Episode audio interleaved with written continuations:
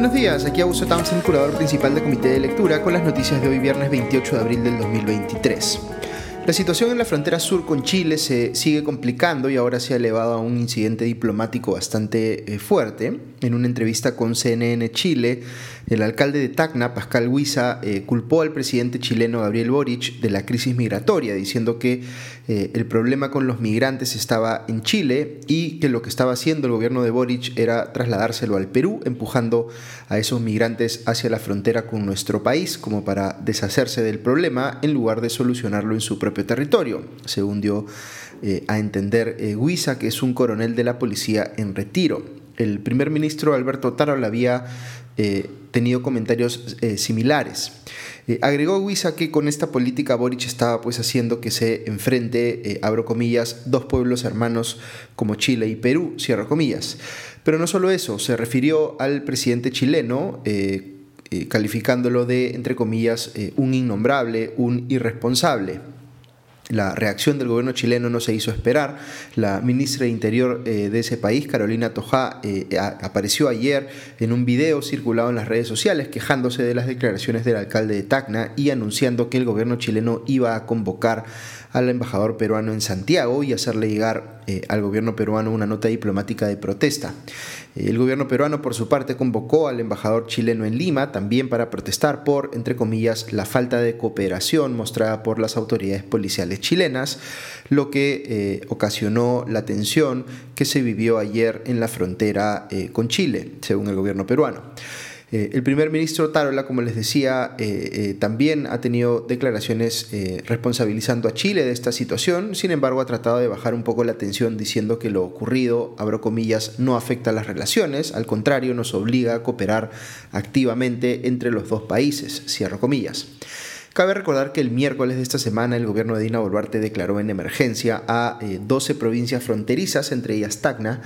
eh, eh, digamos, eh, y ha enviado a militares a controlar las fronteras. Varios migrantes indocumentados están cruzando eh, la frontera desde Chile hacia Perú, eludiendo los controles, y la policía peruana está incluso haciendo disparos al aire tratando de disuadirlos. Ha, habido enfrentamientos también por los propios migrantes que han estado, eh, eh, algunos de ellos lanzando piedras, según reporta el comercio. Las declaraciones en la política local en torno a este tema también se están volviendo altisonantes. Por ejemplo, el congresista de Renovación Popular Jorge Montoya señaló que hay que empoderar a las fuerzas del orden en los controles fronterizos para que puedan disparar en caso sea necesario.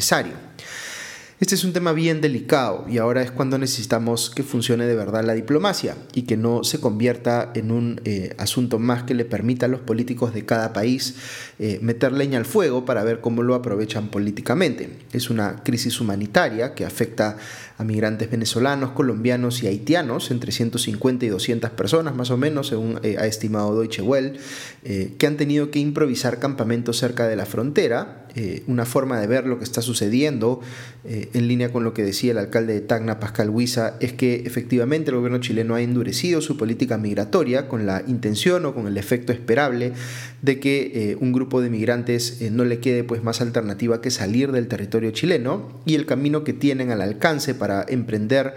esa, ese retorno, digamos, a sus países, según como el gobierno chileno lo está viendo, es regresar pues por vía terrestre atravesando el territorio peruano. De manera que podría eh, tratarse de un tránsito a través de nuestro país, pero con los migrantes teniendo un objetivo final distinto. O alternativamente podría ocurrir que esos migrantes no quieran en realidad volver a sus países, sino más bien estén eh, viendo la posibilidad de asentarse en el Perú al no haber podido hacerlo en Chile. Y lo que está haciendo el gobierno peruano es asumir eso como un problema y eh, militarizar las, las fronteras para evitar que ocurra. Eh, hay una crítica aquí válida desde mi punto de vista eh, hacia el presidente chileno Gabriel Boric por no haber correspondencia entre su narrativa política de darle la bienvenida a los migrantes años atrás y las políticas específicas que está implementando ahora para evitar que puedan permanecer en Chile, con la consecuencia de orientarlos pues hacia el Perú. Y el gobierno peruano está eh, reaccionando a esto, como les digo, buscando militarizar la frontera, como si nos estuviese eh, buscando invadir una potencia extranjera o como si todas esas personas fuesen criminales o algo por el estilo. Es decir, está reaccionando eh, no viendo esta situación como una crisis migratoria, sino entendiéndola como algo diferente. Eh, hay de un tiempo a esta parte un componente xenofóbico muy importante en cómo se enfrenta el tema migratorio en el Perú, que es, en mi opinión, eh, muy cuestionable si consideramos cómo en los momentos difíciles que nos ha tocado vivir como país, muchísimos peruanos emigraron al exterior y lograron integrarse exitosamente en otras sociedades. Como les digo, este es un problema esencialmente humanitario que debiera resolverse con buena diplomacia, no con eh, insultos o amenazas de disparar de un lado ni con lavadas de manos de otro. Eh, ojalá podamos encontrar una salida conversada a esta crisis, un corredor humanitario quizá que priorice pues, el bienestar de los involucrados. Pasando a otros temas, veo que en Estados Unidos la esposa de Alejandro Toledo, Elian Karp, ya tiene a disposición el millón de dólares que se había entregado como fianza en el caso de la eh, extradición de Toledo, debido a que este proceso ya está cerrándose en Estados Unidos al ya haber sido Toledo eh, traído al Perú. Ahí había dinero que le habían facilitado al expresidente, algunos de sus amigos en California, como los profesores de la Universidad de Stanford, eh, Martin Carnoy y Larry Diamond, que eh, firmaron pues esta famosa carta que le pidió al Departamento de Estado de Estados Unidos que anulara la extradición. Lo que le toca específicamente a CARP, según el comercio de ese millón de dólares, son 175 mil dólares. Cabe recordar que todavía no pesa sobre ella impedimento alguno de salir del país en el que está, eh, Estados Unidos, digamos, y habiendo recuperado su pasaporte belga, podría viajar precisamente a Bélgica país del cual eh, la posibilidad de extraditarla por su vinculación en el caso Ecoteva u otros se volvería pues muy remota. Eh, en cuanto a Toledo, veo que el Instituto Nacional Penitenciario, el INPE, ya autorizó que pueda recibir visitas, hasta cinco por día, eh, con quienes no tendrá contacto, según el INPE, son, eh, es con los otros expresidentes también recluidos en el penal de Barbadillo, es decir, Alberto Fujimori y Pedro Castillo. Siguiendo con temas judiciales vinculados a políticos, veo que el ex candidato presidencial Daniel Urresti, sentenciado a 12 años de cárcel por el asesinato del periodista Hugo Bustíos, eh, ha pedido al Poder Judicial suspender la ejecución de esa pena hasta que la Corte Suprema se pronuncie sobre el recurso de apelación que ha presentado. Eh, Urresti insiste en que ha sido condenado, abro comillas, sin una sola prueba en mi contra, cierro comillas. Actualmente está recluido en el penal eh, Virgen de la Merced.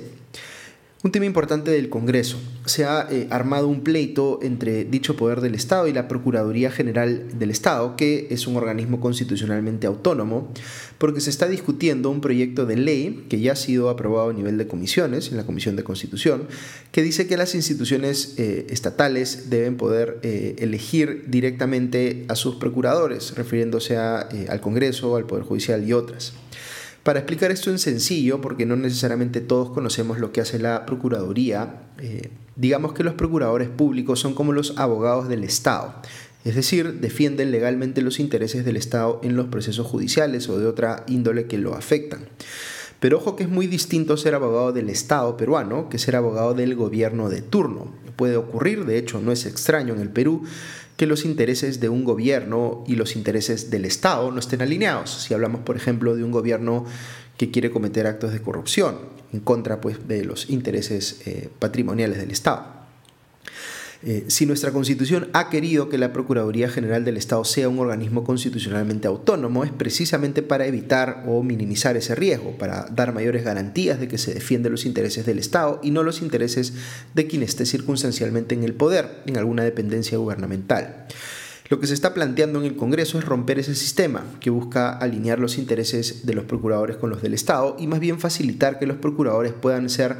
más fácilmente capturados o controlados por los poderes de turno. Eh, cabe indicar además, como ha señalado el actual Procurador General eh, Daniel Soria en su crítica a este proyecto de ley, que el sistema de elección de procuradores es meritocrático y por concurso público y que es importante que lo siga siendo. Eh, yo diría que en general si nos preocupa evitar la corrupción y el aprovechamiento indebido del poder, es necesario que sigamos defendiendo la autonomía e independencia de la Procuraduría General del Estado frente a proyectos de ley como este que les estoy comentando esta mañana. Eh, hay que sumar aquí eh, otra reflexión sobre cómo ciertos poderes como el Congreso eh, están en plan de sustraerse de ciertas buenas prácticas que debieran ser transversales al Estado peruano, como el tema de la autonomía de los procuradores, que les acabo de mencionar, pero también otros como la reforma del servicio civil, que a veces es rechazada por ciertos poderes del Estado cuando claramente tienen un problema de deficiencia de capacidades. Como es el caso del Congreso. Veo por otro lado que eh, el líder de Alianza para el Progreso, eh, César Acuña, salió a defender a su hermana, María Acuña, eh, congresista por su partido, de la acusación de que está recortando el sueldo a sus trabajadores. dijo que es normal que estas denuncias se investiguen de oficio en la Comisión de Ética en el Congreso, pero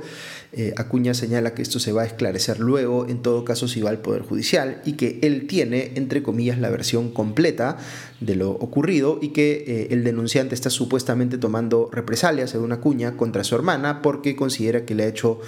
eh, eh, digamos, incumplimientos laborales previos. Cabe recordar que a María Acuña se le acusa de, eh, digamos, haber puesto en práctica un esquema en el que le quitaba parte del sueldo a uno de sus trabajadores para con eso financiar el pago de otro. Finalmente, sobre el gobierno de Dina Boluarte, veo en el comercio que son siete las bancadas eh, que eh, piden la renuncia del recién nombrado ministro de Justicia Daniel Maurate por sus vínculos con los eh, personajes investigados en el caso de los cuellos blancos del puerto.